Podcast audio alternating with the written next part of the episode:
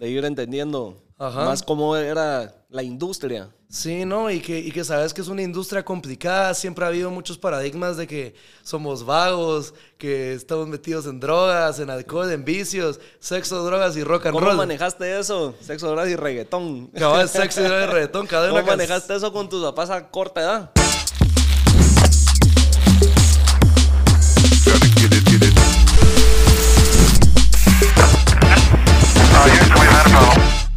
Bienvenidos una vez más a Hablando Pajas, el mejor podcast de todos. En esta ocasión tenemos a Fer Villanueva. Él es un cantautor de género urbano con una propuesta fresca que busca demostrar que en este género se puede trabajar con letra que tenga un mensaje positivo. Y aparte, pues ya tuvo una canción numbra- eh, numerada en el número uno en Guate por Monitor Latino. Así que bienvenido, Fer. Buena onda por Buenísima estar onda, aquí Momo. con nosotros en Hablando Pajas, por darnos un cacho de tu tiempo y venirnos a contar qué ha sido toda tu trayectoria en la música, cómo has logrado llegar a donde estás y lo nuevo que has sacado, a dónde querés llegar y pues bienvenido. No, hombre, muchísimas gracias a vos por el tiempo, de verdad. Felicidades por el concepto, como te dije ya antes de empezar. Me encantó desde el principio, dije yo, yo quiero estar ahí, así que buenísima onda por tu tiempo igual. Buena onda. Pues, bueno, sí, empezando por ahí, pues yo empecé más o menos hace cinco años con la música. Siempre desde chiquito me gustó, o sea, fue algo que desde chiquito me gustaba con mi abuela, que así fue como empezó el rollo de los karaoke, vainas de esas. Pero nunca realmente lo pensé como decir, ah, quiero ser cantante. Nah. Pero con el tiempo como que siempre se quedó como la inquietud, se podrá decir ahí. Hasta que hace cinco años, para Semana Santa, ¿van? que uno se pone a guarear con los cuates. Vos sabés qué es eso de, de echarse los tragos. Y todavía en la época donde uno ni dinero tenía para eso. Que tenías que pasarte, desvaciar un poquito de lo de litro, pasar la botella y ahí entre todos, ¿va? Eh, un cuate puso una canción que me gustaba, que en esa época era la que estaba de moda, esta Vente para acá de Ricky Martin y Maluma. Yo dije, esa canción como me llega, la pone y yo me pongo a cantar, pero así, por joder, y me graban. Un video de Snapchat. Que resulta que ese video llega a una televisora en México. Y ahí me dicen, Te volviste viral. pues no viral, pero o sea, de una manera, porque alguien que conocía a él, lo conocía a él, tenía algo que ver por ahí. Entonces por ahí como que llegó el video y me dijeron, ah, pues ese tu amigo canta bien, no, de repente, no sé, si quiere audicionar para un programa. Y dije yo, ¿cómo yo voy a pretender ir a hacer algo que yo no sé hacer, vamos? Más que salió algo estando con los guaros. Cabal. Ni lo estabas intentando. Me lo estaba intentando hacer a vos, ¿no? Entonces fue así como, bueno, a ver qué onda. Por ahí es donde digo yo, la vida de Dios te pone gente en el camino que dice uno, si no hubiera sido así, pues saber ni qué hubiera Sí. pasado. Resulta que pasadito antes de Semana Santa, la última semana antes de salir de vacaciones, entró un maestro nuevo en música del colegio.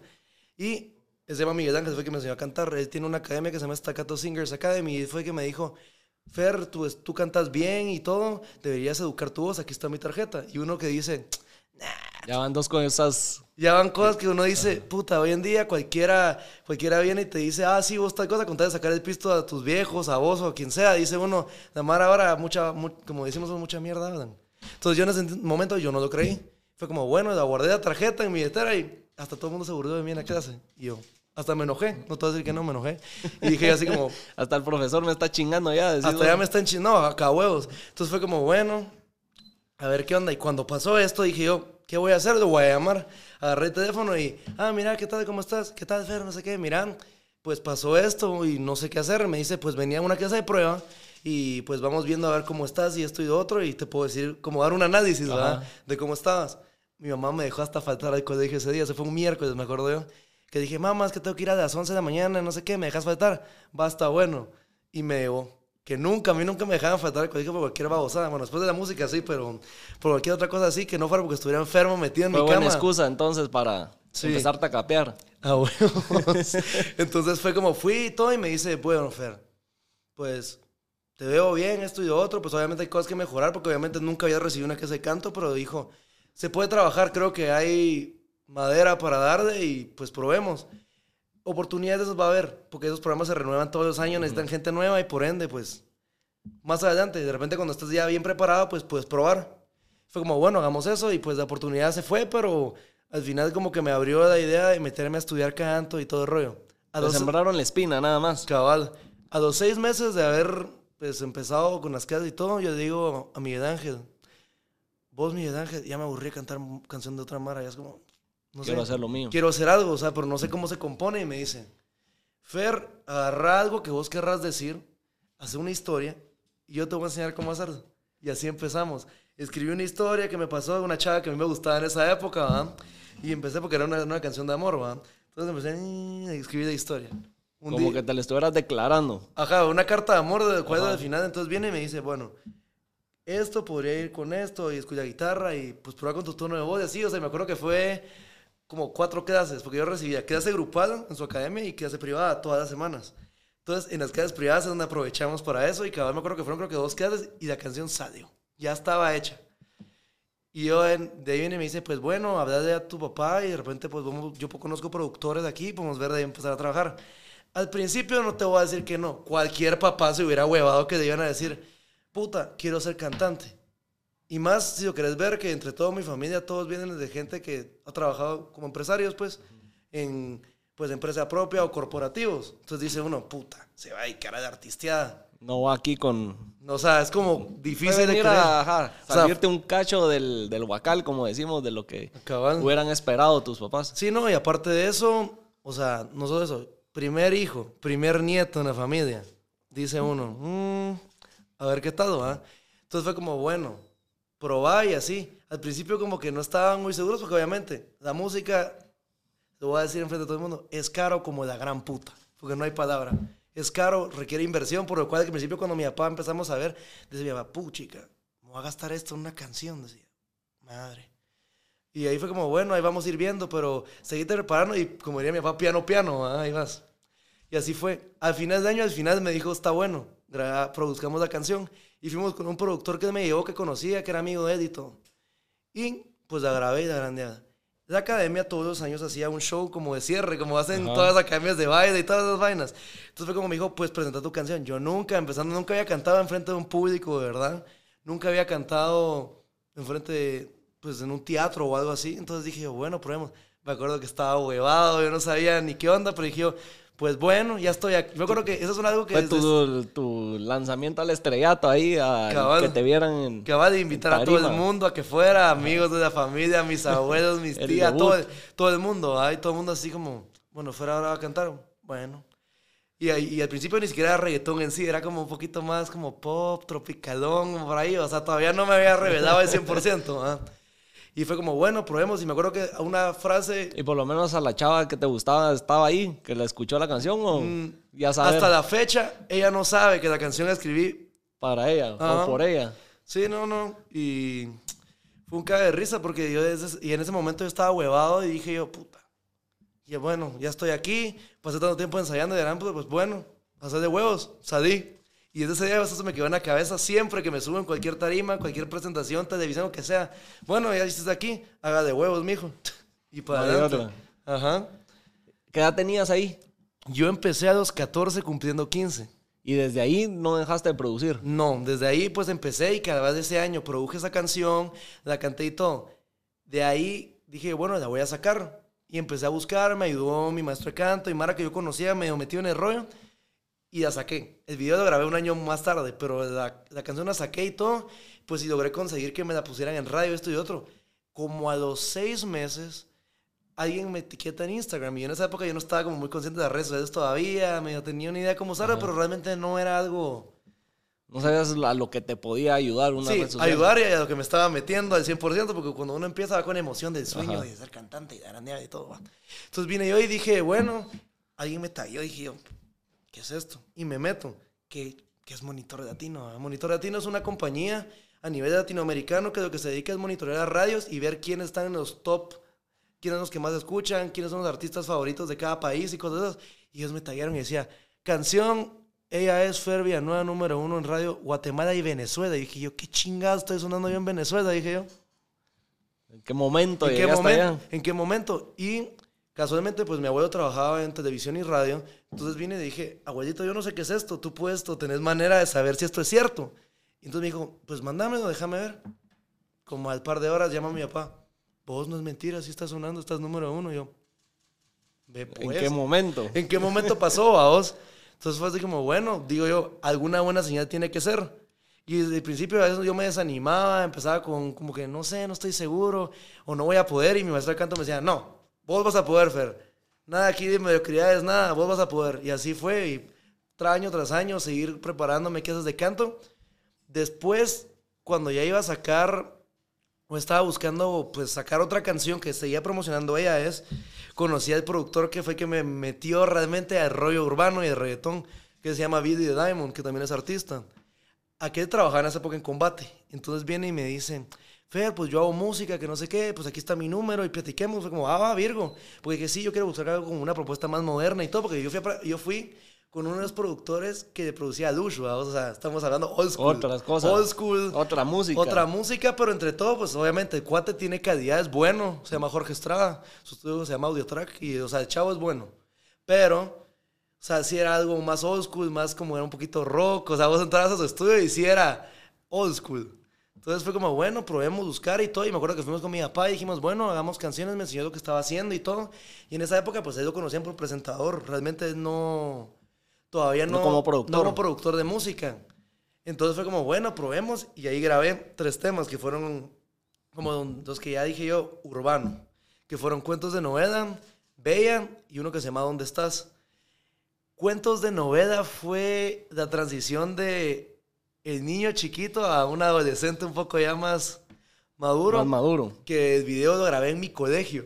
Sale mi director de verdad en el colegio, como que a mí me suspenden. Como que hubieras vos un día normal llevado la cámara Sí, hubiera ya- y ahí salió Cabal, todo. grabé el video y todo en mi colegio y todo, y súper cool. Y esa canción, pues a la gente pues le gustó y todo, y la gente ya me empezaba a reconocer por cuentos de novela de Fer Villanueva. Me acuerdo que Tigo me puso en el top 100 en su playlist de Deezer. O sea, como que poco a poco fui como abarcando espacios que no había logrado abarcar y que yo ni siquiera sabía que existían, porque tú sabes aquí en Guate, pues uno al principio no sabe. Una, porque no hay un mercado gigante que te lo explique. Aparte que nadie te lo va a explicar. Entonces dice uno, pues, ¿por dónde, por dónde voy? O aquí, esto y lo otro. Después también con el mismo de Tigo me salió la oportunidad de salir en un comercial y en un jingle de ellos. Poco a poco así, fui conociendo otra gente, otros artistas y así, una nave. Y de ahí pues saqué mi segundo, senci- tercer sencillo que se llamaba Bella, que también a la Mara le gustó, que también fue por Billy. Y ahí iba haciendo y todo, y obviamente se iba haciendo poquito a poquito, porque al principio uno no sabíamos cómo era el rollo, cómo... Sí, no te ibas a tirar de clavado No, entero de tal vez solo. yo me hubiera tirado quedado, pero mi papá me dijo, no hombre, averiguemos bien, veamos bien, y mi papá siempre ha sido... Poco a poco ir viendo cómo va. Cabano, y mi viejo en ese sentido siempre ha sido de, bueno, déjame leer. Y siempre se mete a investigar, aunque no sepa ni mierda.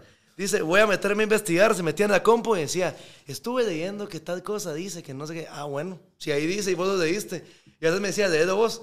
Papá dice que no sé qué. Y aunque volviera a releer, pero era como, no, hombre, hay que leer, hay que investigar, tratar de, de ver qué onda. Porque, o sea, ¿cómo va a ser que tus cuates? Yo no creo que sea así porque sí, ¿va? Ajá. De ir entendiendo Ajá. más cómo era la industria. Sí, ¿no? Y que, y que sabes que es una industria complicada. Siempre ha habido muchos paradigmas de que somos vagos, que estamos metidos en drogas, en alcohol, en vicios, sexo, drogas y rock and ¿Cómo roll. manejaste eso? Sexo, drogas y reggaetón. Cabal, sexo drogas y reggaetón. Cada ¿Cómo can- manejaste eso con tus papás a corta edad? Porque para un papá, creo que, que un niño les diga, mira, quiero meterme a la música urbana, al reggaetón, tal vez ya es como... Una palabra un- mayor, decimos. Eh, pues mira, al principio, o sea, porque siempre, sí, siempre quise y tuve inclinación al género urbano, pero nunca fue como tan de lleno como ahora, como que fue gradualmente el cambio, porque estaba más chiquito, vos sabés que hay como cosas que no podemos hablar, porque imagínate, vos escuchas canciones de reggaetón que dicen que esto, que aquí, que allá,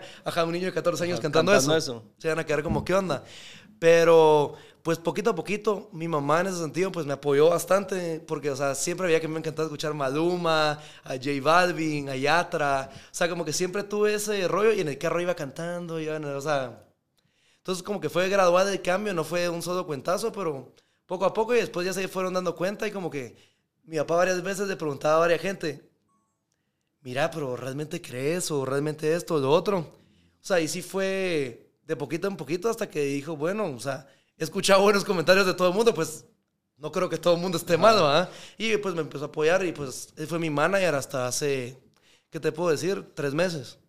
Y la verdad que no me puedo quejar vos, porque me ha acompañado en mis patoaventuras de arriba abajo. Si te contara, tendríamos Todas un libro para que han- escribir. todas las que han pasado. Sí, vos. Vos sí, bueno, pues, pregunta que mencionaste lo de las redes y que pues no muy le atinabas o tenías el conocimiento de cómo funcionaban. Empezaste a sonar. Siendo tan joven, siempre recibe uno el hate de la Mara. ¿Cómo Sí. lograste manejar eso y que no te derrumbara o no tirara la toalla? Mira, Lo del hate fue algo que no me costó tanto. Te voy a contar, yo desde chiquito nunca fui de la mara, pues como decir popular o de la mara de tener mis amigos. Siempre fui como bien selectivo, no me llevaba con todo. Bueno, casualmente de chiquito ni tenía amigos, tenía grupo de amigas. Y era yo y las chavas. Y así me la pasaba. Entonces yo nunca fui como muy aceptado por un montón de mara en ese sentido. Y me jodían, es que vos sos hueco, vos sos gay, no sé qué, o sos medio raro, porque yo tampoco jugaba fútbol, no me gustaba. O sea, siempre hubo ese rollo de que nunca fui muy aceptado por un montón de gente, entonces como que ya lo iba manejando. Se podría decir que me hacían bullying, pero a mí no me gusta decir bullying, al final te chingaban, porque esa palabra bullying se escucha algo gay. A mi Esa es la, parecer. la- la nueva palabra. La nueva palabra para decir de- A mí me- me chingaban. a mí me chingaban, más bien a me mí- reventaba sí. el colegio y me caía verga. Sí, al final yo siento, a mí me chingaban, entonces Sí. como que siempre tuvo eso, entonces dije yo, ¿cuál va a ser la diferencia en que me chinguen ahorita si ya me chingaban de antes? Entonces fue como, bueno, ahí la llevo. Ahí vas. Sí, sí, sí, no me, no me costó tanto y obviamente la Mara se burlaba y esto y otro. A veces me enojaba un poco porque Sobre hacía... todo cuando uno empieza. Sí, Al principio, cuando uno está empezando es cuando más le tiran. Y no creas todavía, o sea, todavía hay gente que te dice, y vos cantás. O sea, que dice uno. O sea, pero no sé, o sea, siempre fue un rollo que mi mamá me dijo, no, hombre, no le pongas cabezas. Y, o sea, si ya sabías que te chingaban, sabías que te iban a chingar. O sea, pues al final la Mara, pues a veces no sabe ni qué decir, porque al final sabes que es un proyecto, una raro, que fuera de normal, que alguien que era medio introvertido, Ajá. medio hacían bullying. O sea, siempre fui que me gustaba Pues hablar y todo, pero, pero al final, de cierta manera, sí era introvertido para ser amigos. Era raro. Sí, sí.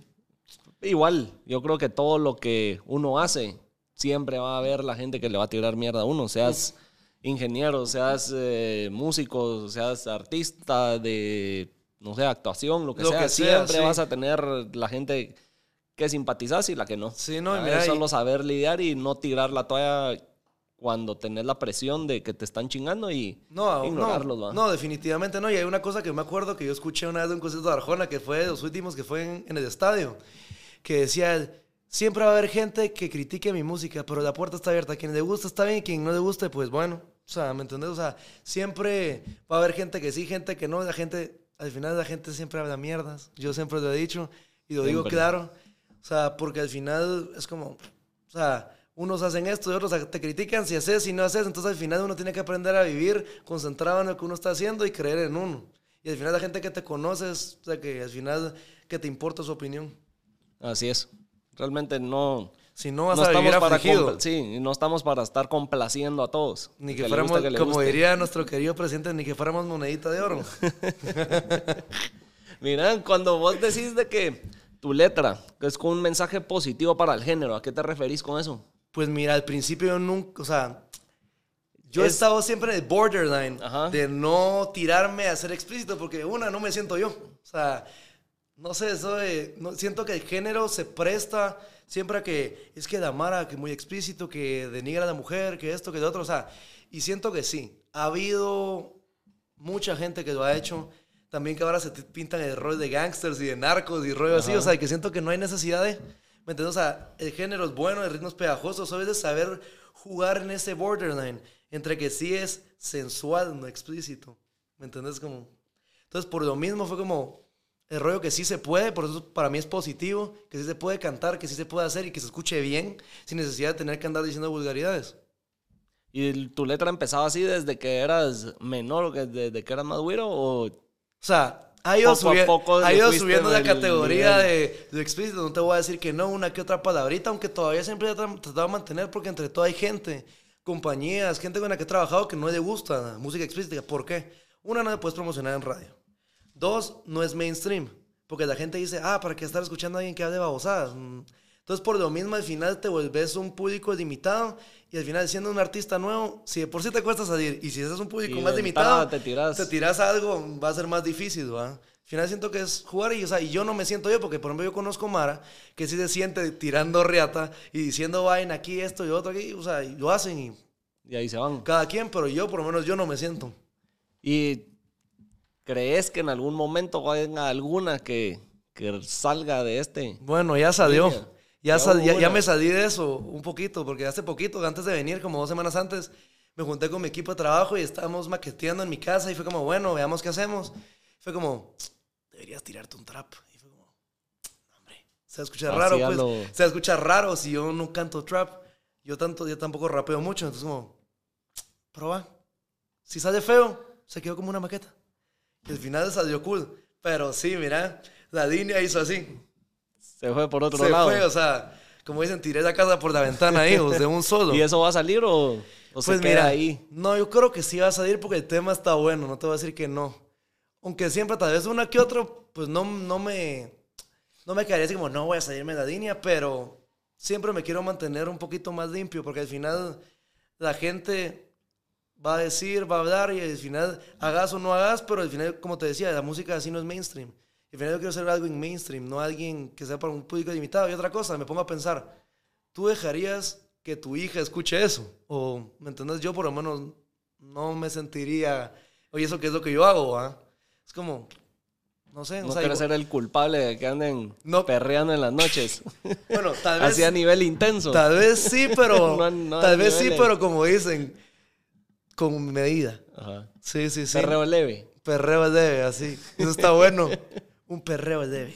Mira, cuando vos empezaste a sacar estas canciones, las primeras que empezaste a sacar, ¿siempre fue con la academia? Eh, ¿Seguías estudiando música y habías dejado de, de recibir las clases con, No. con el profesor? Yo ¿Qué, te voy a qué hacer- momento pasó ahí de que pues ya Pues yo me fui. fuiste por tu lado? Pues mira, sinceramente, yo me fui- yo dejé de recibir clases en pandemia, antes de pandemia. Porque antes de eso siempre, yo siempre había tomado consejo y le preguntaba esto y otro, porque él aparte de prepararme, a mí ha preparado a mucha gente que ha salido a nivel internacional. Por ejemplo, él, eh, participó en muchas cosas, concursos nacionales, y ahí preparó a Paola Chuk, que ganó La Voz México, y a Denis Arana, que estuvo en La Voz, en La Voz México, no ganó, pero ahorita está haciendo una carrera, pues, de varias cosas en México. ¿Ah? La, Ah, en la academia. Ah, la academia, pues ya estoy desfasado, es que son tantas vainas, la academia, tenés toda la razón. Gracias, papá. Eh, son cosas de esas, entonces como que yo, yo este, o sea, sí sabe, pues, y siempre he tomado consejo, yo digo que es como mi papá de la música, porque al final me apoyó, me enseñó, y al final siempre ha sido una persona bien soñadora, aunque a veces dice uno, estás loco. Pero al final algo tiene, el talento es descubrir gente, saber cómo explotar el talento de la gente. Y lograr llevarlo. Y lograr. Entonces yo realmente siempre seguí consejos y te vas a reír. Yo antes siempre pensaba que si yo dejaba ir a clases se iba a perder la voz. Una época donde iba a pensar eso así porque decía yo, es que me dice que siempre tengo que seguir haciendo. Y sí, pero hay que prepararse, hay que saber, hay que saber usar la técnica, hay que un montón de cosas que uno creería, no hombre, y tan complejo es cantar. Lleva su rollo, ¿ah? Entonces sí, antes de pandemia pues dejé de recibir clases porque ya empecé a viajar, esto y lo otro. Pero sí, o sea, durante todo ese tiempo siempre decía que crees de esto, mira, hice esto, y demostraba, practicaba canciones con él, cosas de esas. Siempre fue ahí como tu, tu guía. No, y él siempre me incentivó con que la música también puede ser una carrera que también se puede estudiar, o sea, una carrera seria, pues. Y por lo mismo, yo me metí a diplomados, me metí a varias cosas que organizaban en la misma academia para para- preparando más. Y en una de esas salió una conversación con un compañero del seminario que me dice, vos, es que hay una escuela en Estados Unidos que se llama Berkeley. Qué virgo. Pero yo no le puse cabeza. Y después un día dije a mi papá, papá, mira, me estaban contando esta escuela de música. Y, digo, "Ah", y mi papá también en ese momento, o sea, sí, me había escuchado, pero no era como que tuviera una idea bien clara de la universidad. Y estábamos buscando cursos de vacaciones. Dije yo, irme a hacer algo, yo no sé, y seguir aprendiendo. Y apareció eh, Summer Program Berklee College of Music, Boston, Massachusetts. Y fue como, ¿te animarías a ir? Y fue como, bueno, vamos, yo te llevo. Y mi papá me llevó, fuimos a un curso en una semana que fui a un stage performance y vocal coach. Y súper cool, me gustó la U, me gustó todo. Al año y medio, o algo así, como, sí, como ha sido como año y medio, ¿ah? Como de año y medio, me di cuenta que había otro programa que se llamaba Five Week Program. Que lo que era era al final el programa de verano de la U, que te enseñaba cómo era estudiar música, qué era y todo. Y yo me fui. Y eso, mira, me, me cambió la percepción de música, de un montón de cosas, de concepto. Increíblemente, pues Berkeley es la segunda mejor escuela de música del mundo y es la número uno en música contemporánea. Y al final yo estaba que yo me iba a ir a estudiar ahí. Yo estaba con que yo me iba, yo me iba a ir, yo me iba a ir. Me encantó la U, pues aprendí un montón, conocí un montón de gente. Y, o sea, y te digo, ahí es donde das cuenta que las culturas, los países, o sea, cómo al final todos cuando están en un mismo tema pueden complementarse. Porque conocí gente de todos lados, te puedo decir gringos, europeos, de todos lados. Y cada quien en su género. Y cada quien en su género, pero al final, como teníamos como de ensambles, ensambles, nos tocaba juntar eso, ¿va? Y ahí fue donde uno dice, la mezcla de culturas, súper alegre. Y casualmente, había un maestro que era arreglista y percusionista. Casualmente este maestro se llama Joe Gadio- Gadiota. Él fue el que hizo la música de Indiana Jones. Eh, tu. Él la hizo. Y cabal, yo estaba en su ensamble y me dice, Do you have original music? Yo dije, sí, sí, sí. Y yo le enseñé mi música y agarró una de las canciones mías, la de ella es que fue la que fue número uno en radio, para que usáramos para el cierre del programa de verano, que era como un concierto final de todo. Y esa fue la canción que presentamos. Y yo, Ay, Ay, o sea, dijiste, no. puta, ya dejé mi, mi granito en Berkeley también. dije yo, ajá, y yo estaba con que yo iba a regresar. Yo estaba con que yo iba a regresar, con que yo iba a regresar, con que yo iba a regresar. Pero todavía me hacían falta dos años para graduarme del colegio. Y que yo perdí un año. O sea, Sos de los míos. Soy de los tuyos. que me eché el año.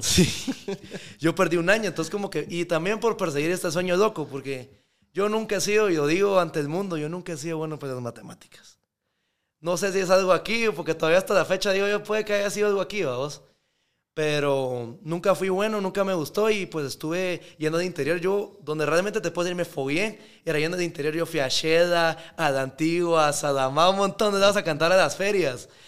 Y ahí fue donde logré follarme y casualmente yo me fui una época que fue la antigua, Sheda y Sadamá de corrido dos semanas y media o algo así. Por ahí fue, sí. Y entonces yo falté del colegio de un gira. chingo. Y me dijeron, me acuerdo que me dijeron, usted va mal en la clase de matemática. Usted se va bajo su propio riesgo y, al final responsabilidad. Nosotros no le estamos como dando el permiso. permiso, ajá, O sea, como ya que sí, pero está o sea, en vos. Ya está en vos realmente, ajá, porque yo estaba pidiendo demasiado permiso. Ya para ese entonces, porque que esto, que de otro, que aquí, que allá. Entonces me acuerdo que yo regresé y no, ya no se podía. Ya no. O sea, fue como bueno. Y me cambié de colegio. Me cambié de colegio y ahí, es, y ahí fue donde conocí a mi director, que fue el colegio que me gradué, es un francés, se llama Serge Udan. Que te puedo decir que me dio la oportunidad de un montón de cosas que ningún director te dio a dar aquí en Guatemala. Ahí te das cuenta que literalmente la mentalidad de alguien que viene de fuera es súper diferente. Desde educación, desde métodos de enseñanza, hasta cómo tratar con gente que es atleta, artista y diferentes ámbitos y dejar que se desarrollen en ellos. Porque yo también tenía compañeros que eran karatecas, o sea, y, y sí, siempre dio oportunidad. Yo no te voy a privar de hacer algo que puede ser una oportunidad que de repente nunca vaya a volver cuando son tareas que puedes hacer después. Eso, Ah. así me lo dijo. Que es como nuevos métodos de, de estudiar que están tratando de, de imponer en los colegios. ¿verdad? Sí, no, y ¿Cuál te es vas a decir- rollo? Empujémoslo Cabal, no, y todavía es difícil porque te digo, cada persona es diferente y todavía no hay un método, si lo quieres ver. El problema que trataron de hacer es que estandarizar el método de educación y que todos copiáramos en el mismo molde. Y hay unos que nos salimos, vamos. Sí, no, no, y ahora, hoy en día, yo creo que entrar a hablar de eso, podemos hacer otro, Otro podcast, vos. entero, solo hablar Sí. de- del colegio Entonces, antiguo. al cabal, entonces y- te digo, ahí fue donde yo los- perdí un año. Entonces como que obviamente se me atrasó el proceso para ver de ir a la U. Y fue como, bueno, veamos qué onda, me cambié de colegio, pero ahí fue donde dije yo, ahí te das cuenta que hay gente que te pone en el camino, él fue uno, y me dijo, yo creo que es algo tonto que te hagan repetir un año por haber perdido una, Una clase. clase. No sé si a usted pasó igual. Sí, por una clase, por, Por, una mate. clase, por mate. Por bueno, mate. sos de los míos. La cosa fue que... Pero vi- yo sí, ponele, yo sí, yo sí era algo huevón para el colegio, no me gustaba estudiar y siempre iba dejando, pasando con el mínimo y dejaba un par de retras. Papá, Y- te suena conocido. y en eso, obviamente decía, prefiero en un mes y medio estudiar todo, todo. lo del año y me la gozo durante ocho meses, Cabal. nueve meses que dura el colegio y así me las iba. Obviamente mis papás no les caían gracia, pero Sí. ahí iba pasando hasta que un año no me salió y me eché mate y órale. Me suena conocida de historia. Vos. que, Ahí te das cuenta que, mate. que eso trasciende de generación. Siempre va a haber gente y va a haber gente así. No, entonces la cosa fue que vino y me dijo eso. Me dijo, me parece tonto que al final vos perdás un año, un año por una clase. Entonces me dijo, hay un examen de suficiencia que el Ministerio de Educación ofrece. Los colegios no te lo dicen. Los colegios no te dicen que eso existe. Y vas al ministerio. Y vas al ministerio y todo el rollo. Entonces él me dijo, yo creo, porque al final de ese año que yo repetí que fue tercero básico, mano, promedio 95, 97. En mi vida había sacado notas así. Entonces me dijo, deberías, déjame ver qué puedo hacer. Hace tú eso, si tú haces una carta, quiero que me escribas una carta de, cómo tú te sentís para ver si yo puedo abogar por vos y que hagan eso. Y así fue. Hice la carta y se mandó y me dijeron, bueno, hemos visto las notas de Fernando, pues yo creo que debería tener que den el chance, de oportunidad de hacerlo.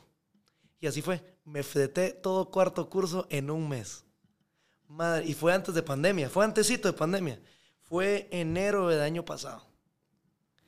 Todo de pasé de enero y el examen lo presenté en marzo.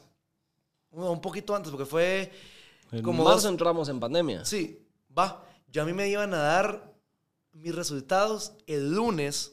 Que nos encerraron. eh, no, el lunes, el lunes que fue el primer día de caso de COVID, porque me acuerdo que ese fin de semana fue el último concierto, que fue Matuta y Mac Bahía. Ajá. Que yo fui a ese concierto. Que ahí te voy a contar una historia, casi me voy preso. Pero, eh, uno dice, Madre Santa, fue así que no me entregaron los resultados, porque fueron días así. Hice todo, mis papás habían ido de viaje, porque cabal, como te contaba, mi mamá es mexicana, se fueron a una boda y regresaron. Y cabal, mi, mi mamá se quedó en México seis meses, ya no logró regresar, y mi hermano regresó con mi papá por el colegio. Y cabal, cuando ellos regresaron, ese lunes me dieron los resultados.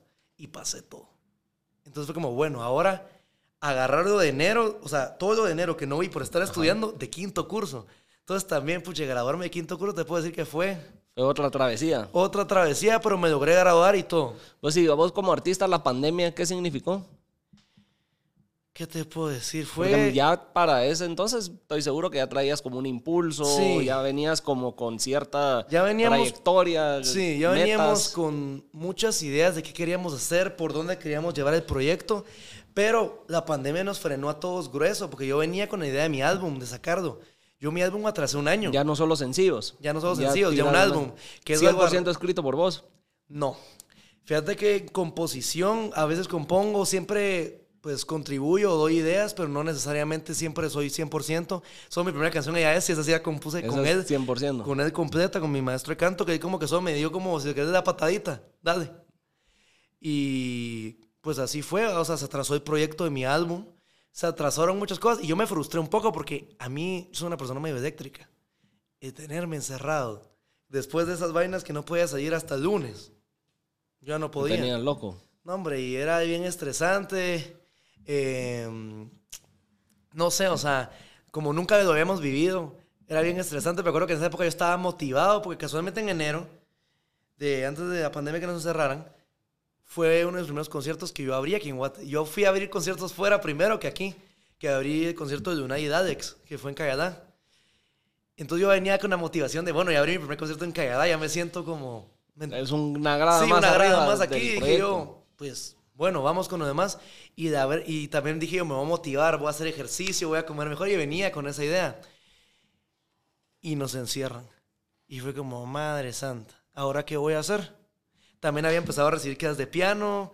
Me desmotivé porque también yo, soy- yo no soy muy de aprender solo ni por la compu. Yo sí tengo que tener a alguien. Soy old school en ese sentido. Que Yo- te estén ahí casi que moviendo la mano de aquí por acá. Por Sí, sí, porque no sé, o sea, como que nunca he sido muy autodidacta. Me cuesta un montón. Pero fue como, bueno, el bajón. Me acuerdo que decía yo, papá, ya estoy, ya no puedo estar aquí encerrado, hagamos algo. Salíamos a caminar en el condominio, o sea, ya uno ya no sabe ni qué hacer. Entonces sí me desmotivó un poco, pero al mismo tiempo como que nos sirvió para rearmar y hacer música que no existía. Yo me fui el año pasado. ¿A qué te referís con eso, música que no existía? Había música, porque ya teníamos cierta música grabada, que es la que estaba pensada para el álbum. Ajá. Pero en un momento nos agarró de inquietud de querer hacer más. Y me acuerdo que cuando Guate todavía estaba cerrado, yo vine con mi papá y dije, papá, tenemos que ir a Miami. Agarramos el carro, nos fuimos a Tapachula, volamos al DF y del DF nos fuimos a Miami.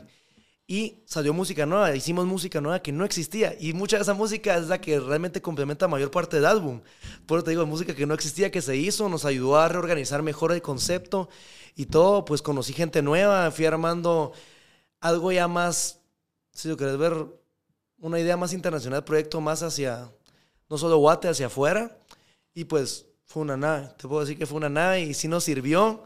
También me ayudó a, agarrar paciencia, porque yo siempre he sido desesperado. La pandemia me enseñó lo la querías para paciencia. ayer. Ajá, cabal. Pues y así fue como se fue desarrollando y al final yo agradezco porque todavía, aparte que hay música que ya sacamos en el álbum, mucha música no la hemos sacado que se hizo en pandemia.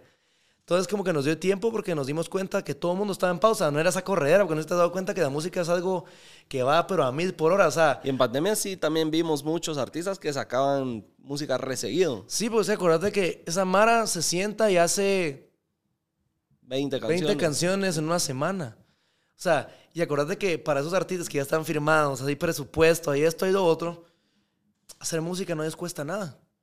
En cambio, uno cuando está aprendiendo, uno es su propio patrocinador, uno se vuelve filántropo. A huevos. Entonces, para la causa. Entonces, al final, pues uno tiene ciertas limitantes, no puede estar como están ellos. Y para, como dices tú, como sacan canción todo el tiempo y casi que cada semana sale algo nuevo, la canción de la semana pasada ya era vieja. Para nosotros, poder sacar una canción cada dos meses o cada mes ya era un logro. Y así fue como formaste. Este es el disco que salió en marzo. Sí, salió en marzo. El álbum se llama Yo Soy Soy Fer. Fer. Sí, sí, sí. Ese lo lanzaste aquí en Guate. Sí, lo lancé. tu buena presentación. Sí, sí, sí, hizo mi lanzamiento en el aeropuerto, cada vez cuando llegué en helicóptero, invitamos medios, influencers. Sí, la verdad que estuvo súper cool el proyecto. Traje a mi productor de Panamá, que él fue el que produjo mayormente el álbum. Él fue nominado al Grammy, él ha trabajado con Alquidados, con Joey Montana, Sech, de Rookie, aquí mucho obviamente de Panamá, pero él, o sea, es muy bueno. Yo lo conocí hace tres años o cuatro años más o menos. En una de las venidas que cada vez fue con un Billy que me dijo, mira, hay un productor que viene de Panamá y ha trabajado con María Mara, deberías conocerlo.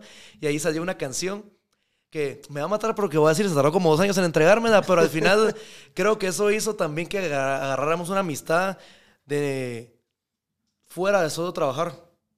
Y eso hizo que el proyecto se solidificara bien y hiciéramos buena química de trabajar. Y pues sí, lo traje de Panamá y fue todo un rollo. Y la verdad que súper contento porque al final fue un trabajo que te puedo decir, la primera vez en mi vida que yo me pongo serio en algo y le pongo toda mi gana y esfuerzo a algo. Estabas enfocado al 100%. Ujú. Y con el colegio lo estabas haciendo online. No. Bueno, sí, con la pandemia, cuando estábamos Ajá. cerrados, sí, pero era bien difícil. Yo que nunca he sido muy de computadoras, muy de tecnología, yo ya estaba, o sea, yo los últimos meses yo ya no quería, yo terminaba de cerrar la computadora y no la abría hasta el día siguiente. A veces hasta se me olvidaba entregar tareas porque ya no quería salir de la computadora. Era, que imagínate, mi colegio empezaba a las 7 y media y acababa a las 2 de la tarde. Y tenías Estar ahí sentado, Sentado y- y- viendo un- una pantalla. No, y era de la gente. y- Aburrido. no, y mis profesores eran de la gente que te decían: no te podés desconectar, no podés Camarita apagar la cámara, prendida, camarita prendida, uniforme. No pises. Uniforme. Pero eras de los que solo te ponías la camisa y en pijama abajo, ni mierda. Era uniforme, por favor, párese, dé la vuelta y ver que estás en uniforme, porque mucha mara hacía eso. Que nos modele. Que ajá, cabal, casi, mano. No, y empezaban. Para saber que uno estaba poniendo atención, porque mucha mara, no sé si viste esos memes que venían, se tomaba una foto en el Ajá, Zoom y la dejaba. Ajá, ¿y sabes qué hacían? El que no ponga el número 3 así, ahorita en dos segundos lo voy a sacar. Así. Sí, era. Así los controlaban. No, y escuchan. Y no tuvieron de esa mara que se metía a chingar en alguna clase. Porque Sí. hay un montón de, de videos virales de memes de, Sí, fíjate que, que, se metía. fíjate que entre todo, mira, entre todos mis profesores, yo te voy a decir, al principio yo los odié, pero te puedo decir que después les agarré cariño porque al final fue- eran bien estrictos, bien, bien estrictos, pero al final era una razón de ser, vamos. Ajá. Pero sí, no, con ellos casi nadie, nadie bromeaba porque como eran tan estrictos, llegaba un punto donde ya había como respeto, como con un poquito de miedo, vamos. Entonces la Mara sí no, no bromeaba porque sabían que ellos sacaban y sí, como decimos aquí, sí nos pisaban. Te llevaba la grande habla. Y el tema de dar conciertos. Vos ya habías compartido escenario con buenos artistas, con Sí. artistas conocidos. Sí, sí, sí. ¿Qué fue eso también en la pandemia? ¿Te frenó el hecho de tal vez esa trayectoria que tenías y Sí. el estar posicionándote en Fíjate- esos escenarios? Sí. ¿O crees que solo se pospuso? No, fíjate que sí. Fue algo complicado porque realmente te voy a contar. El primer concierto que yo abrí en mi vida fue en Nicaragua. Yo me llamaron, casualmente yo- teníamos un amigo en común que hacía conciertos y todo aquí, eh, la gente de Todo Ticket, vino y me dijo, Fer, me contaron que vos cantas porque fue una- un almuerzo familiar y de amigos, ¿sabes? de esos amigos que se vuelven familia Ajá. y que eso era de puros conocidos y le contó a la mamá de mi cuate, ah, mira, Fer canta, ah, en serio, enséñame.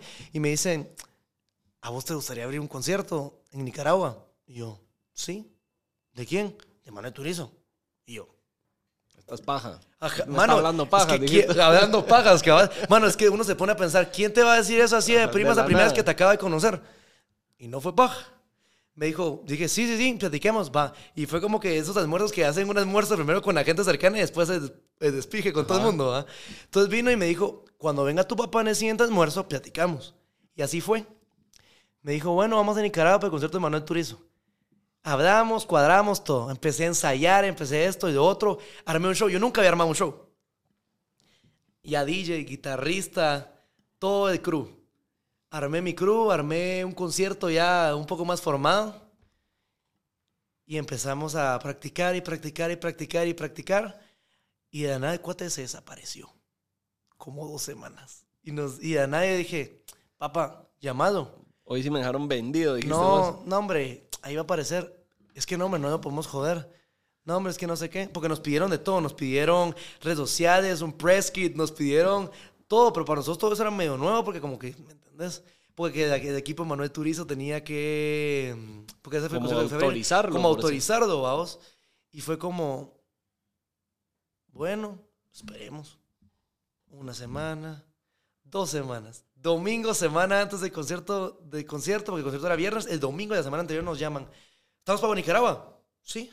Bueno, vámonos pues. Me acuerdo que yo me pegué una enfermada. Bueno, al punto que me tuvieron que inyectar una vez diaria durante tres días antes del concierto para yo poder cantar. De nervios, estreses, yo no sé, eso creo que es algo que todos hemos pasado. Nos ponemos tan nerviosos que hasta nos enfermamos psicológicamente De todo te digo. de todo y así fue. Me fui a Nicaragua, una aventura en el aeropuerto nos dejó el vuelo, mírame, para tu aventura. Ni como, como nuevos, ¿va? Y fuimos, fui a ver el concierto, nos fue súper bien y ahí lo que tú decís, ya iba con el rollo de quererme comer el mundo. Después dije yo, pues ya venir el primer concierto fuera de Guate, dije yo, pues yo no creo que ya poder empezar a hacerlo más veces sea como más difícil si ya lo había hecho. Y sí, después vino pandemia y me agarró ese bajón. Después fue el concierto de Unai, que fue el último aquí en Guate, que grande, grande que abrí. Y pff, el bajón. El bajón ese de que, ¿ahora qué? Ahora que era bien difícil como que la Ese es gente... el que dijiste que casi te vas al bote. No, ¿Lo ¿Cuál fue el que dijiste antes de...? no, no, no. ¿En Ese, ese fue de Mike Valle Grace. Mike ese fue, Bahía, ese Mike fue Bahía. pero ahí no canté, ahí fui invitado. Solo por Ahí fui invi- relajoso. Nah, mira, es que ustedes saben, y para la gente que no lo sabe, que está viendo el podcast de fuera en Guatemala, la tolerancia al alcohol es cero. Uno, si a uno lo agarran tomando una cerveza y el alcoholímetro dice, Adiós. ya, te vas al tambo. La cosa fue que ese, me invitaron al concierto y todo así, y yo no estaba ni bolo ni nada. Yo me tomé un par de chelas, mi papá, hasta mi papá fue conmigo al concierto. Y después le dije, mira, vamos a ir de after, ¿quieres ir? No, déjame en la casa. Y aquí, lo último que siempre cierra también para la gente que no sabe, es Taco Bell. Entonces, llegué a mi papá, le compré su Taco y lo dejé en mi casa. Y me fui de after. Fui a comer después a Denis y ya iba para mi casa. Y de la nada viene y me para la policía. Mírame, no te miento, a la vuelta de mi casa, antes de entrar al condominio. Y me paran que supuestamente me pasé un semáforo y que no sé qué, y que no sé cuánto. Y me preguntó, ¿usted ingirió alcohol? Pues dije, pues tomé una cerveza. Ahí fue, estupidez mía, cargaba una cerveza cerrada entre el carro. Entonces viene y me dijo, no, usted viene en estado de le tenemos que incautar el vehículo, bájese del carro. Y abren la puerta y Y una la cerveza. chela ahí. Y no estaba bolo. Y yo, ¿ahora qué voy a hacer? ¿Qué le voy a decir a mi papá? Empezando por ahí, mi mamá no estaba. Y fue como, bueno. Papá, Al cajero. no, no, no, que en esa época yo no tenía, yo no tenía, o sea, tenía mi tarjeta de crédito, pero no, no, no me sabía. PIN. No, porque mi papá me dijo, no te voy a dar el PIN para saber en qué gastas, ¿va? Entonces fue como, bueno, papá, eran las 2 de la mañana. Papá, me van a llevar preso, puedes venir por mí, ¿dónde estás? A la vuelta en Europlaza. Ya voy. Yo sentí, no sé- Ahí, ahí, ya solo me dijiste dónde es, son expertos para parar. Sí, en esa calle, vos, es que es horrible, como es Ahí oscura. Están siempre esperando. Como es oscura. Ah, sí, están acechando. Varias veces me agarraron, me han- me han agarrado ahí. No, vos, es que es horrible porque, o sea, sea, el cajero. ah, Ya sabemos. ya sabemos cómo es. Saluda a todos los chontes. Por su aguinaldo, sacando su septiembre. La cosa es que mi mamá y mi papá, y yo no sé si eran nervios o qué, mano, yo sentí que pasó la vida hasta que llegara. Ya me tenían casi enchachado en la palangana con las esposas puestas y yo. ¿Y ahora qué va? Y me acuerdo que, como te contaba, me iban a dar ese resultado. Entonces yo dije, si me voy preso, ya me jodí, porque no me van a dar Sí, nada, porque yo, tenía nada. Que, yo tenía que ir a recoger eso al ministerio. O sea, no podía ir ni mi mamá, ni mi papá, nadie. Y creo que para nadie era gracia que me fuera de preso, ¿ah? Una noche en el... pre- en el- Ahorita que estás diciendo eso, acabo de ver, creo que fue ayer o, an- o hoy, un TikTok donde hay un, había unos babosos que creo que andaban chupando en pandemia y los agarraron y se fueron presos. Y estaban como celebrando la despedida de soltero de uno de ellos. Y La se gran- están filmando cuando los están subiendo a la patrulla, chingando al novio. Que le están diciendo de, pues, que, que estaban haciendo y él todavía dice, era mi despedida de soltero y mañana me caso y no sé qué. Y después sí pusieron la secuencia y sí logró llegar a la boda, pero... Madre. Estaba Así- como vos, de que. Sí. Pero ahí la tóxica creo que lo hubiera ido a sacar a vergazos. Cabal, bote. sí, cabal, hubiera dado a todo el mundo ahí riata. No, hombre, pero entonces la cosa fue como que madre. Y sentí que pasó la vida y llegó mi papá. Pero para variar, la gente de Guatemala, y qué bueno que haya gente sana, yo no soy de esos, que se levanta a las 5 de la mañana en su grupito de gente y sale a correr y me encuentra una amiga mi papá. Fer, Fer. Y yo, puchica. ¿Vos estás bien? Sí, sí me pararon, es que no sé qué. Bueno, te espero. Y dice, para no perder el ritmo, y se pone a trotar. Así. Es para no, espero que venga tu papá, me dijo. Y llegó mi papá y todo, y no, hombre, ya te puedo decir que no sé qué, y buena onda. Ay, creo que se me fue el micrófono. Ahí está. Esos son audífonos. Sí, audífono se fue. El micrófono no se va. Yo no escucho ahora. Enchufalo bien. Ahí. Ahí ya. Falla técnica, siempre pasa. Aquí nos han pasado. De todo. De todo. No, pero las fallas técnicas pasan en todos lados, así que es parte de. La peor que nos ha pasado es que se nos fue la luz a medio episodio. medio episodio. Episodio, pero poner las cámaras no, hay- no había problema. El problema fue la consola que no le tenía el UPS y todo Ah, la el gran- audio. Y ahí vamos como ahorita, quedamos ya casi la hora y Sí, se fue todo. Se fue todo, ¿no? todo, Es todo. que así pasa, vos, de la nada uno no sabe qué onda y pff, Sí. se jodió. Pero la cosa fue que mi papá llegó por mí y todo y no me querían. Como que siempre hay uno que, uno que dice, como dicen, el policía bueno y el policía malo. No, que no sé qué, que la grandeada, que no, que no, tenemos que llevar y que no sé qué. El que se hace el duro. Ajá, cabal. Como te digo, policía bueno y Ajá. policía malo. Entonces mi papá al final, no, que no sé qué, que mira, al final lo va a sacar perjudicado y pues creo que nos podemos... Ustedes saben cómo es la historia aquí, ¿verdad? Para ser breve, Si hablan español, creo que en cualquier lado sí, entienden ya, cómo- como digo, ya saben cómo funciona la policía. Para ser breve, mi papá logró sacarme del problema. Como a todos nos ha pasado en algún momento de la historia, llegué a mi casa y todo. Logré ir el lunes a traer mis notas y súper bien. Y de ahí nos encerraron. Pero sí, no te digo, esa fue una experiencia que te puedo decir.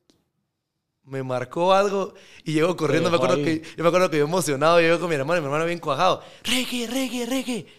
Casi me voy preso. Y, y Ricky, Hoy sí me siento calle. Hoy sí me- ya me sentía puro Anuel. Brr, desde la cárcel, ¿verdad?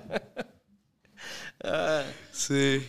Vos sí, bueno, trabajaste el álbum en la pandemia. Sí. Te acabas de mudar hace tres meses, cuatro meses a Miami. Así es, bro. ¿Qué fue la decisión que te hizo irte fuera? Mira, en esos viajes para preparar el álbum conocí a la que es actualmente mi manager, porque yo tengo dos.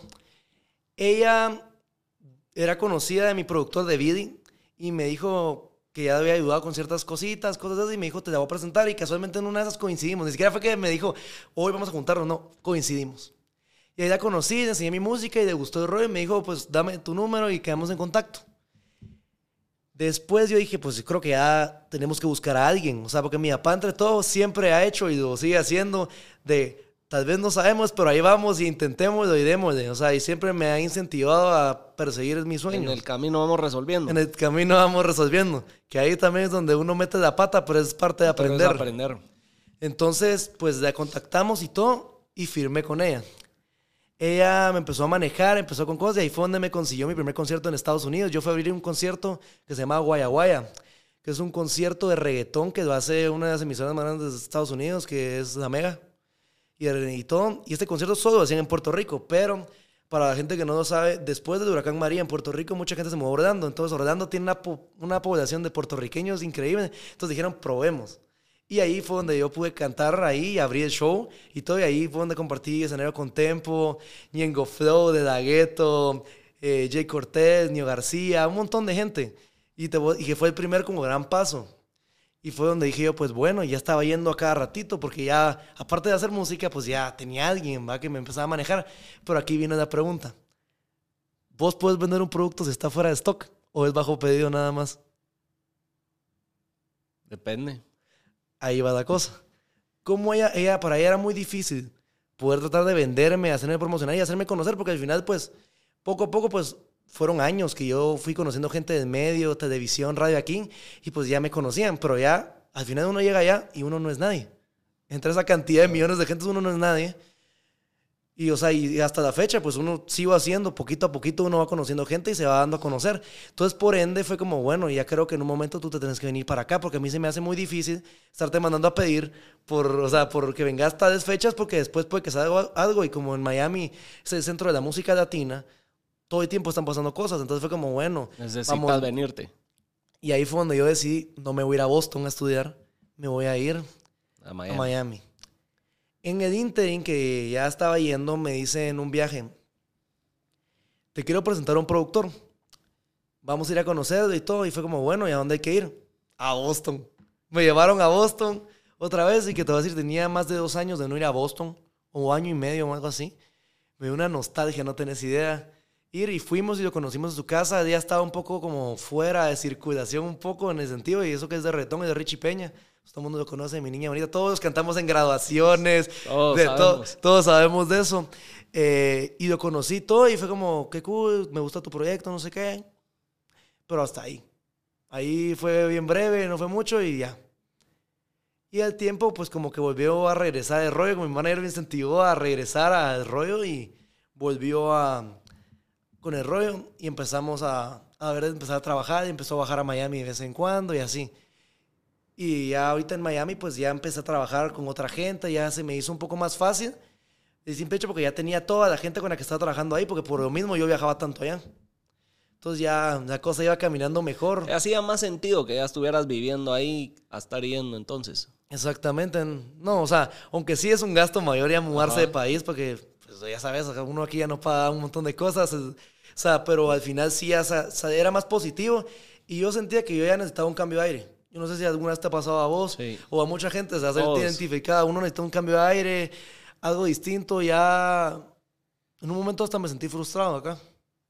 Que creo que Sentías como que estabas topando, que no ibas a. o sea, y a eso, que, y eso que no había topado, ¿me entendés? Ajá. Porque no es como que... Pero eh, hasta para inspiración sirve. Sí, no, definitivamente. Entonces dije, yo ya sentía que necesitaba algo, ya me sentía frustrado y fue como, bueno, Vámonos, vámonos, sí, vámonos para Miami. vámonos para Miami. Y pues y mis papás fue como, bueno, ¿estás seguro?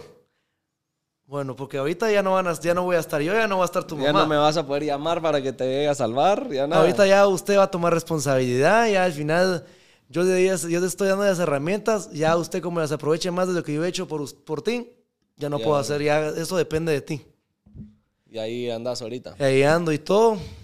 ¿Cómo ha sido tu participación o cómo lograste participar en eh, los premios en los Billboard y ahorita acabas de estar en Las Vegas, en los Grammys, en los Latin Grammys? Pues mira, como te contaba, mi manager, pues para contar un poquito sobre ella, ella se llama Wilma Hernández, ella trabajó muchos años en Universal con Wisin y Yandel en la época que todavía era Machete Records, que fue cuando firmaron a Daddy Yankee, Wisin y Yandel y toda esa mara. Trabajó durante casi 10 años con ellos. Entonces, por ende, ella ya estaba muy involucrada. Ella también tuvo un programa. Ella fue presentadora de televisión también. Entonces, como que ya tenía el rollo y por ende, ella como que me dijo, yo te tengo que presentando gente que en un momento nos pueda ayudar con tu proyecto, que les puede interesar y todo.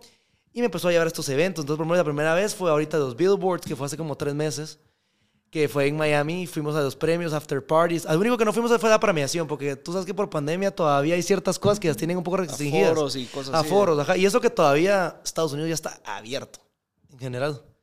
Pero a eso no fuimos, fuimos a lo demás. Pude convivir con un montón de artistas nuevos, como Bless, que es de Colombia, que está cantando con Maluma, tiene varias canciones. Vi, vi a los Black Eyed Peas, o sea, un montón de gente en esos lugares. Y que sí descubrí que cuando alguien metido en la industria te presenta o te lleva a ese tipo de eventos que no cualquiera va, la cosa cambia. Porque la ya gente te posicionan. ya en la gente te otro toma nivel. un poco más, no otro nivel, sino la gente ya te toma en serio porque dice, ¿para qué este cuate esté aquí metido? Pues o alguien importante ¿Lo trajo lo o trajo es alguien? o es alguien, porque aquí no, no hay, o sea, no cualquiera viene. Entonces eso fue cool porque ya me pude empezar a crecer, como dicen, a rozar y a empezar a aprender. Codear con los grandes. Con, ajá, con gente grande, pues pude conocer también a un productor, Motif, que es el productor de Mark Anthony. Pude conocer, como te conté, a Bless de Colombia. O sea, un montón de gente que pude ir conociendo en el proceso, otros artistas. Y casualmente, Richie Peña bajó de Boston y fue para los premios. Entonces también ahí tuve otra oportunidad también de poder Volver seguir a verlo, convivir. convivir con Ed y todo. Así es. Vos sí, en los, en los Grammys. Esa, esa es el Oscar de la música. Así es. Los Oscars de la música. Acabo de ver hace poco. Farruko salió en un, eh, creo que en un podcast o en una entrevista diciendo que una canción como Pepa, o Pepas, que está sonando ahorita, es una canción que jamás va a ganar un Grammy. Por más que esté sonando por como está sonando. Sí, cabal. Para poder- y que hay canciones que no suenan como, como, sonando Pepa o que tal vez no Y que tienen ganan. la popularidad y que ganan. Es que mira, ¿Qué pensás de eso? yo te voy a decir, el problema es lo siguiente. Acuérdate que al final los Latin Grammy es la academia de la grabación y premia al músico por excelencia, al final de cuentas. Eso ellos se enfocan mucho en eso. Ahora ya pues ya le abrieron su espacio de género urbano, que en un momento se trataron de volar, Ajá. Porque nunca hasta- han estado muy de acuerdo en un montón de cosas, porque dicen, ¿cómo va a ser que yo me he matado la mitad de mi vida estudiando y preparándome y esto y otro para que venga un cuate? Que al final, te voy a decir, gente admirable que viene de un barrio, un caserío en Puerto Rico, en República Dominicana, que algunos hasta vendían droga antes de ser artistas y me gane, cuando yo me he preparado toda mi vida. Entonces, como que si lo crees, ha habido cierto Rivalismo. rivalismo y por ende, y otra cosa, para la gente que no lo sabe, los Grammy no es que digan, ah, él gana y deciden un grupito, no. Los Grammys, para poder tú votar, tienes que ser parte, miembro de la Academia de la Grabación y todo, y entre todos votan. La gran mayoría, ¿quiénes son? Los músicos estudiados, músicos condecorados, músicos, si lo quieres ver. Entonces, por ende, a veces, muchas veces premian a esa gente, porque al final, a decir, Es tienes más un todo lo que hay detrás de la canción y todo lo que conlleva que Exactamente. solo el boom que está teniendo. Sí, pero no, y, cabal, y como hay, ma- hay mayoría en eso, por ende se fijan en eso y lo toman más en consideración. Lo que pasa es que también no pueden pretender tapar eso con un dedo. Sea, hay una canción que está sonando y el reggaetón y el género urbano, que es el género que está moviendo al mundo en la música latina ahorita, taparlo con un dedo y decir que no existen. No pueden hacer No, eso. no se puede. Si lo estás viendo en el Super Bowl de este año, Sí, que eh, fue. ¿Cómo se llama este? Bad Bunny. Bad Bunny, y- J-Lo, y Shakira J- y, J Balvin. Y J Balvin, o sea, los sí, cuatro. O sea, ahí te das cuenta que para un evento 100% gringo que hagan dos latinos ahí Sí, no, es que define. metiéndose, en la Metiéndose. escena es por algo. No, cabal, no, es que eso es lo que pasa. Entonces, por ende, como que es como complicado eso. Y siempre ha sido un punto, si lo querés, bien burocrático de, de los Grammys. Porque, por ejemplo, yo conozco, yo conozco a un productor que lo conocí en Boston, él trabaja en Berkeley, se llama Javier Dimón. Él es productor de Alejandro Sanz. Eh, lo conocí porque su hijo estaba en el curso y me hice bien amigo de él y todo. Y ahí me invitó a quedarme una semana más en Boston y abrir el lanzamiento de su álbum. Y ahí fue donde conocí a su papá. Su papá tiene una artista venezolana que se llama Neda. Ella canta una mezcla entre flamenco y un montón de cosas que es música, chica. O sea, otro nivel en producción, en elaboración, en arreglos, es otra cosa. Y le ganó a Sech como nuevo artista el año pasado en los Grammys y uno se queda. ¿Te das cuenta? O sea, sí hay, o sea, como te contaba, hay un. Hay una manera en la que los Grammys son manejados burocráticamente y está bien porque al final hay gente que de verdad se lo merece. Pero también es algo raro porque no porque te ganes un Grammy significa que ahora la gente te va a tomar en serio. Hay un montón de gente que se ha ganado Grammys y nadie sabe nadie quiénes sabe son. quién son. De Guata hay mucha gente que se ha ganado Grammys y nadie sabe. Un montón, cuando te digo un montón, un montón, arreglistas, productores, eh, compositores, nadie sabe. O sea, los únicos que hacen bulla son Arjona, Gaby Moreno y murió de historia. Triste, ¿Qué se puede hacer ahí? triste. Es difícil, lo que pasa es que también si lo quieres ver, ¿Valoras más un, eh, por ejemplo, un premio de Billboard o ju- premio Juventud o algo así que un Grammy? no.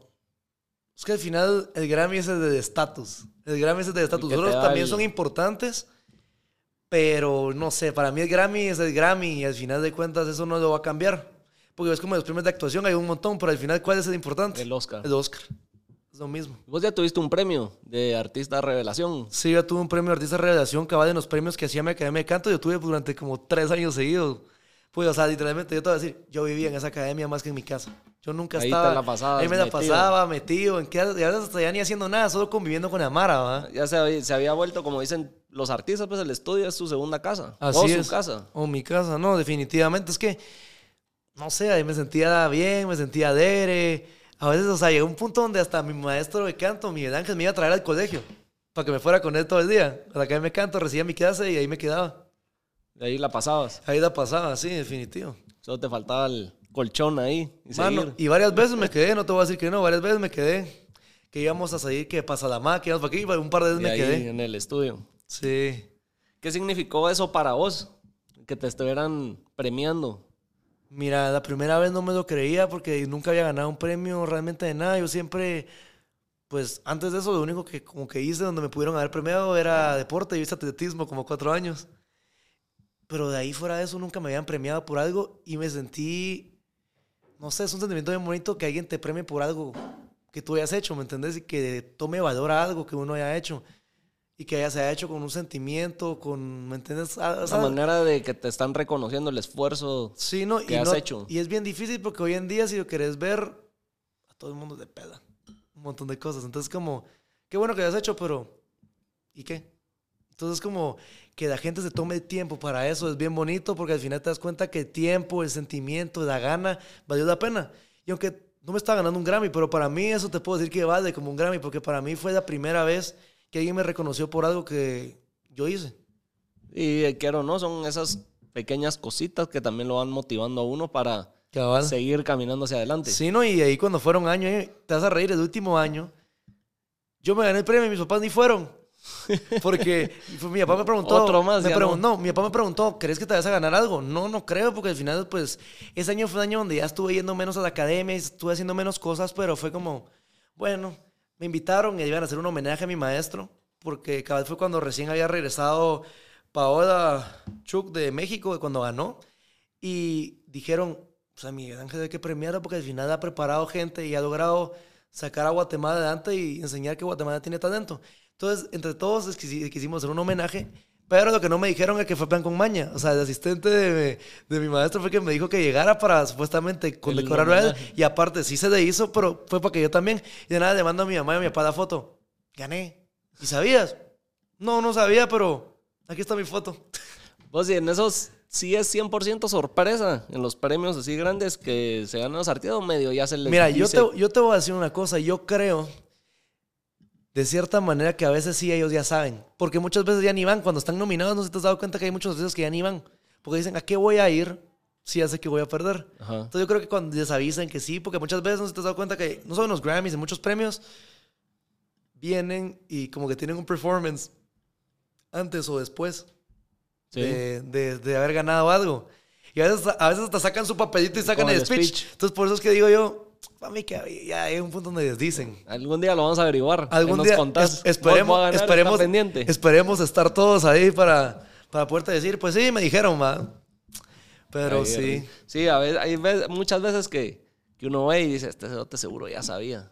Sí, es y que... más cuando también ves que cuando no puede estar y en los Grammys, bueno, los Oscars, los artistas o algo así, y no están, ganan y ya tienen como el video preparado, como que no es en vivo, que lo está viendo y lo está transmitiendo sino es un video Exactamente. preparado. No, ya. o a veces no te has dado cuenta que hacen unas presentaciones o performance tan elaborados que dicen, este ni a patadas se lo sacó de la manga ahorita, pues, o sea, y que sus músicos, bailarines, pantallas, todo, cohetes, todo el rollo. O sea, por eso te digo, a veces digo yo, mentira, para mí que estos ya, Ya estaba ya, sabido. ya estaba algo sabido, pero tampoco creo que les digan mucho tiempo antes, tal vez eran uno o dos días antes. De plan, puede ser. O Aunque puede- preparar un... eh, Aunque depende, es que pues, si van a cantar, así, si van a, si van a cantar, sí. Pero tal vez si no iban a cantar, no. Tal vez dicen un par de... Sí, por ejemplo, yo cuando... O ese día en la sí, mañana. Yo cuando estuve en los Grammys, y otra cosa, eso es lo que otra gente no sabe. El que uno ve es las categorías populares, pero hay muchas categorías que no son televisadas, si no pasarían una semana premiando gente. Entonces muchas veces tú te enteras que ganaron algo antes. Porque sale noticia después, porque como no fue televisada, pues lo cubren, pero realmente no le ponen tanta importancia como los premios, premios, a la, a la gama de- televisada. Yo me enteré que Raúl y Camilo habían ganado como 5 o 6 horas que lo postearan en las noticias, porque estaba ahí en los Grammys. O sea, porque fue en la franja no televisada. Y eso que es música mainstream. Lo que no, lo que tal vez la audiencia en general no sabemos, ¿va? Yo no sabía eso, ponerle, según yo era lo que se veía ahí. No, no, ya. no, hay, hay varias categorías, porque es que imagínate cuántas categorías existen ahora en la música latina y subgéneros del mismo género. O sea, si ahora cuando te dicen que cantas reggaetón o cuando te dicen que cantas urbano, urbano es una palabra extensa ahora. Ya no sube Sí. reggaetón. No, ya no. Flaco, el que, como el que te contaba, que fue uno de los que estuvo aquí en unos episodios anteriores, él también dice, su música es, eh, es urbana y él está más enfocado en hip hop, en rap. Sí, o en sea, ya- ya reggae, en viene- otro, pero es- ya entra en la sombría del urbano. Sí, o sea, ya es un- una palabra extensa, abarca muchos espacios. Sí. Sí, sí, sí. Tu disco Yo Soy Fer salió en marzo. ¿Cuándo volvemos a tener música nueva de Fer? Pues mira, ahorita pues he estado preparando mucha música. La verdad que ahorita les podría decir que para el 2022, porque ahorita, pues tú sabes, ya viene fin de año, esto y lo otro. Se siguen promocionando el álbum, se sigue promocionando, son- son 10 canciones. Y la gente pues no siempre tiene tiempo de escuchar el álbum completo y saberse hacia todas. Entonces la idea es seguir promocionando el álbum, pero para febrero la idea es empezar ya con todo mecate. ¿A producir o a sacar? A sacar, a sacar. a sacar, a darle. Si música hay, música te podría decir que yo tengo grabados dos álbumes más. Están ahí guardados. La cosa es saber escoger cuáles en qué momento. Es que eso es lo que pasa cuando uno ya tiene la posibilidad económica, como te decía, porque esa gente, las disqueras hacen convenios con los productores y los artistas, entonces viene y el cuate llega, a, como decir, hace su, su cita y el cuate sabe que tiene que trabajar la cantidad que el artista quiera. Y al final solo, y la disquera es la que se encarga de ver todo lo demás. Entonces, por ende, como que me entendés, ellos tienen la capacidad de poder hacer una carpeta y después decir con lujo de detalle, esta, sí, Esta no, y tachar aunque haya sido un trabajado. Uno todavía no puede, entonces uno tiene que ser más meticuloso en que sí, que no. Entonces, por ende, tampoco es como que te podría decir, tiro todo lo que hago o lo hago más o menos. No, todo lo hago muy en serio porque sé que la que hago la quiero sacar. Va con todo. No a medias. No a medias, es que si tú escuchas. Estás haciendo todo a artistas- medias, también te creo que puedes caer en una zona conformista. que eso es algo malo, porque al final siento que uno tiene que reinventarse siempre. Por lo menos eso es lo que yo siempre he tratado y mi papá siempre me ha tratado de decir, trata que la música, cada canción que hagas se escuche distinta, porque si no, porque tiende a pasar, el reggaetón es un género monótono porque tiene más de 20 años de estar en este rollo. Entonces queda un punto donde ya todo se escucha igual y eso es un problema. Entonces por ende es que hay que buscar maneras de cómo uno lo mezcla o cambia un poco de rollo. Estás innovando ahí un poquito. Sí, para que uno diga cuál es- va a ser la diferencia de, de escuchar mi música o la de todos ellos. Eso algo, es- algo nuevo, algún Ah. cambio que se venga Algo tu nu- nueva música. pues mira, como te decía, ya me, me tiré O un que sea sorpresa. No, no, no, mira, yo me, o sea, siempre he seguido con la línea que me gusta siempre meter guitarritas, algo más acústico, o sea, porque el reggaetón tiene que ser un género bien sintético en el sentido de que todo es muy digital, todo es muy sonidos de sintes, de amplificadores, o sea, un montón de cosas, va. Siempre me gusta meter guitarritas, algo un poquito acústico, con pareto, que Más sí, siempre. tropicalón. Sí. Esta vez ya he probado un poquito como que es R&B en español, Ok. Eh, trap. Como te- no había probado trap antes, ya probé. O sea, sí vienen bastantes cambios nuevos. ¿Alguna colaboración? Eso está por verse porque es, es un tema complicado. Colaborar es un tema bien complejo aunque la gente no lo cree. Si yo cuando veo un álbum que dos artistas sacan, yo te puedo decir que crack. Porque al final hacerlo, que los dos egos, porque los artistas tenemos egos, y poder saber manejar egos es la parte más difícil del asunto. Logras pasar eso y tenés la mitad de la batalla ganada. Entonces te digo, está por verse. La idea es, la verdad que yo te puedo decir que yo sí vengo con la idea, que estoy seguro, 100% que no soy el primero que la ha querido hacer, que quiero poder, aunque yo esté afuera, seguir trabajando con gente de Guate, porque al final, algo que yo puedo admirar de los cubanos, puertorriqueños, dominicanos, ahí van, pero todavía les falta, igual que nosotros. Se apoyan entre ellos. Esos cuates, aunque al final uno esté aquí y el otro esté aquí, dicen, creo que si nos apoyamos entre todos, pues la cosa va a ir caminando bien, en bien para todo y vamos a hacer ruido. Que es algo que aquí no tenemos. El guatemalteco nunca hemos sido muy de apoyarnos, al contrario, si vemos que de repente más adelante vos me puedes ganar, voy a ver cómo yo te vengo y te meto la pata primero con tal de que no me quites el no me quites la oportunidad o eso creer que te vas que vas a quitar la oportunidad a alguien más. Entonces es bien difícil, pero la idea es esa y quiero sí quiero la idea de seguir colaborando y buscar colaboraciones con gente de Guatemala. Pues sería nave. Hacer algo en lo que entre chapines Entre se apoyen. chapines. demostrar que no somos esa No, y te digo, yo- cubeta de cangrejos que que todo el ese- mundo ha dicho, ¿no? Así y es. mira, yo lo he podido ver, porque ahorita que yo he estado fuera, te puedo decir que me encanta ver la reacción de la gente cuando me preguntan, ¿y tú de dónde sos? Yo soy de Guatemala. Guatemala, reggaetón. ¿Cómo así, va? Porque están acostumbrados que siempre son colombianos, venezolanos, dominicanos, cubanos y puertorriqueños. Para de contar. Ya no más. Ya no hay más, o sea, siempre son como los mismos países. Entonces, como que se siente bien bonito de poder decir y que la gente se dé cuenta que en Guatemala hay talento. Y lo he visto con mucha gente, con muchos amigos que también han logrado salir. Pues, por ejemplo, lo que estábamos hablando antes de podcast, pues está Kenneth, que es amigo mío, que es colombiano, nació en Guatemala, y aquel está en México. Está Dani San José, que también está en México. Eh, hay otro artista que está firmado por la compañía, compañía de J Balvin, que se llama Ben Carrillo, que también está en Estados Unidos, en Los Ángeles. O sea, sí sé mucha gente que ha logrado salir y qué bueno, porque ahí te, ahí te vas a dar cuenta que Guate tiene talento, lo que falta es Apoyo. Y que las oportunidades aparezcan, porque Guatemala no es un mercado. Y a veces, a veces no es que fa- falta de apoyo, solo la oportunidad no existe y no la vas a generar porque el mercado no te da la posibilidad de hacerlo. Habría que buscarla, por decirlo así. Es bien difícil. Es que hay un montón de cosas que tú ves allá de cómo manejan desde publicidad, desde cómo van a sacar la canción, la estrategia, cómo los mismos medios y las marcas se prestan a ayudar y incentivar el talento. Aquí la gente no lo hace. Sí, allá Es que es otra Pues, cosa. Lo que hemos oído y lo que vemos en toda la gente que la ha pegado en su medio artístico siempre pues tiene le toca salir porque Sí, sí, sí. allá es donde sí les tienen no, no es que les tiendan el brazo a uno pero, Pero al final, las o sea, oportunidades se te abren más te- se te abren más No, puertas no creo que sea más fácil, pero sí, sí existe la probabilidad y que si al final tú sos bueno y si, si realmente tenés la capacidad, ahí sí va a destacar realmente de que es bueno. el talento Ujú. Aparte de, de, pues lo que estás diciendo querías aprovechar el espacio acá para una sorpresa que tenías Sí, sí, sí. pues Pues, anuncio acá Pues bueno, así como les estaba contando y te estaba contando a ti, o sea, estuve codeándome bastante con el productor dominicano Richie Peña, pues todo el mundo lo conoce por Chino y Nacho, ha trabajado también con Don Omar, ha trabajado con mucha gente y pues ahorita en los Grammys, pues mis dos managers, eh, Wilma y, y Richie me dieron una sorpresa que la verdad que yo te soy sincero, no me la esperaba, que este es el sueño de cualquier artista y esto ya marca un precedente de un antes y una ahora de cómo mi carrera y como persona voy a crecer. Así que bueno, miren el video, el video habla por sí solo, así que aquí está la sorpresa de, de Fer Hola mi gente, ¿qué tal? Le habla Richie Peña y aquí estamos en el MGM Grand en Las Vegas, en los Latin Grammys. Y tengo una super noticia para mi gente de Guatemala. Este, acabo de firmar a Fer Villanueva y estamos preparando muchas cosas buenas para el 2022. Así que estén listos, prepárense que lo que viene es una bomba. Ya saben, mi gente.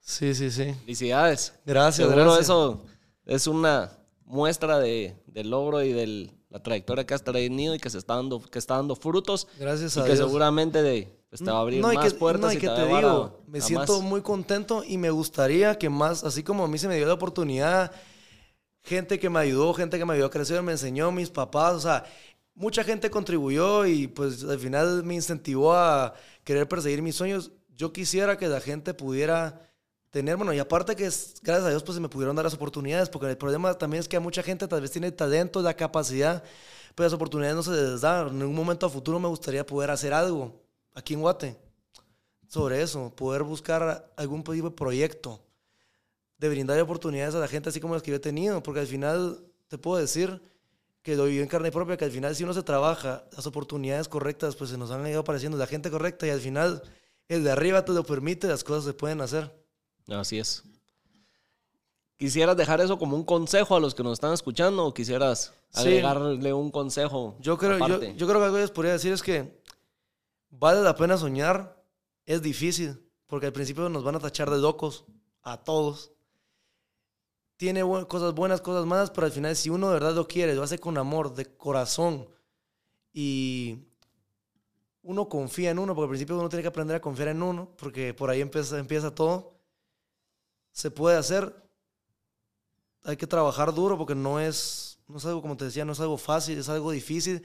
Y más en algo que para Guatemala, que seguimos teniendo una mentalidad un poquito más chapada antigua, se podrá decir, este tipo de cosas todavía sigue siendo de cierta manera un poco tabú. Pues, ¿me cachas a lo que me refiero? El, el entrar en el esta entrar en el mundo artístico. Entonces yo les puedo decir, soñar vale la pena.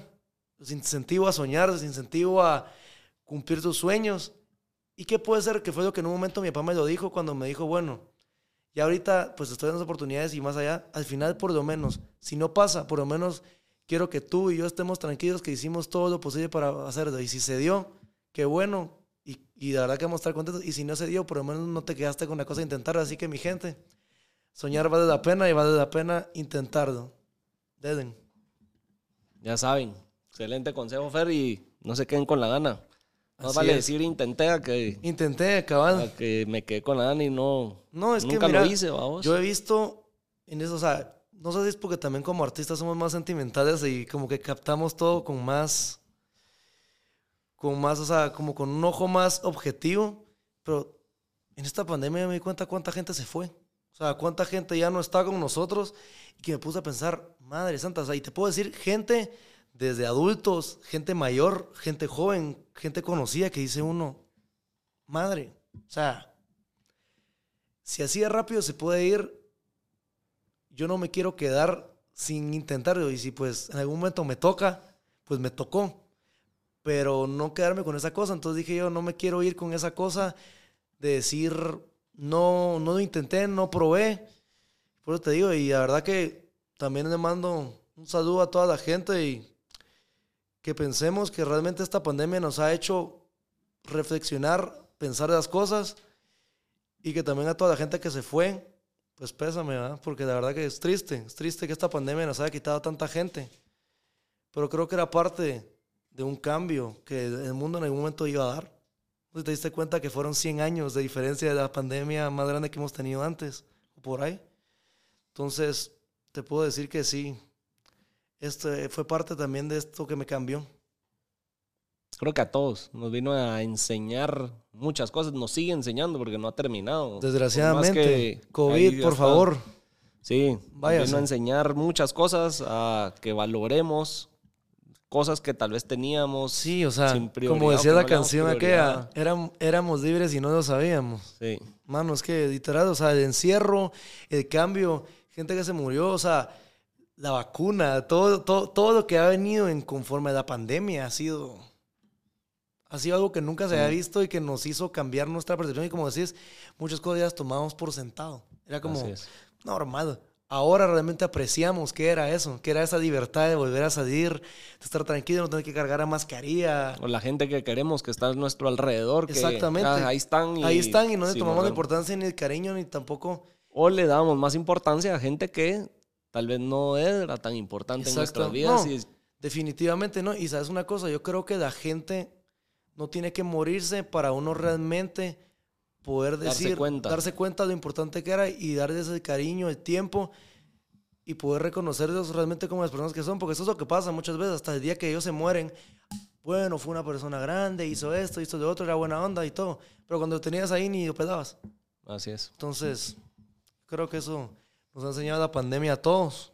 Pues gracias, Fer, por, por estar aquí con nosotros, por habernos venido a contar de un poco de tu Sí. historia, de en qué andas, a dónde De quieres todo llegar, un de poco, todo lo que se viene. Felicidades por los éxitos que has logrado, los logros que has Gracias. tenido y seguramente esto apenas empieza. No, hombre, esta aventura, sí, este sí. proyecto. Primero que- Dios, así y gracias que- por darnos eh, la oportunidad de tenerte acá. No, hombre, gracias a ti por pues darme el espacio, que yo sé que tu proyecto, pues ya, pues que me estabas contando, pues es relativamente reciente, pero me encantó desde el principio que lo pude ver y de verdad seguiré dando, como te decía, vale la pena seguir metiendo, me encanta el concepto, seguir metiendo, así que la próxima vez te espero en Miami para... Seguro, el grabamos el, el segundo episodio. El la segundo episodio. parte, la continuación. Así es. Buena onda, Fer. No, hombre, gracias a ti. Y pues, ¿dónde te pueden seguir? ¿Dónde pueden estar pendientes de vos? Bueno, ok. Pueden seguirme en Facebook, Instagram y Twitter como Fer Villanueva Music GT y como Fer Villanueva en mi canal de YouTube y en Spotify, Deezer y todas las demás plataformas digitales. Fer Villanueva. Así es. Así es, así es, mi gente. Así que muchísimas gracias. Y, ¿cómo es que cerras tu podcast? Así, alguna, alguna, algún cierre, así como, Nada, solo nos vemos en el siguiente episodio. bueno. O como diría Mechito ahora. No sé si sabe, que sabe con Mechito. Denle like y compartan esta mierda. Bueno, mi gente, muchísimas gracias. Así que lo ven en el siguiente capítulo. Buena onda, mi gente. Gracias. Nos vemos.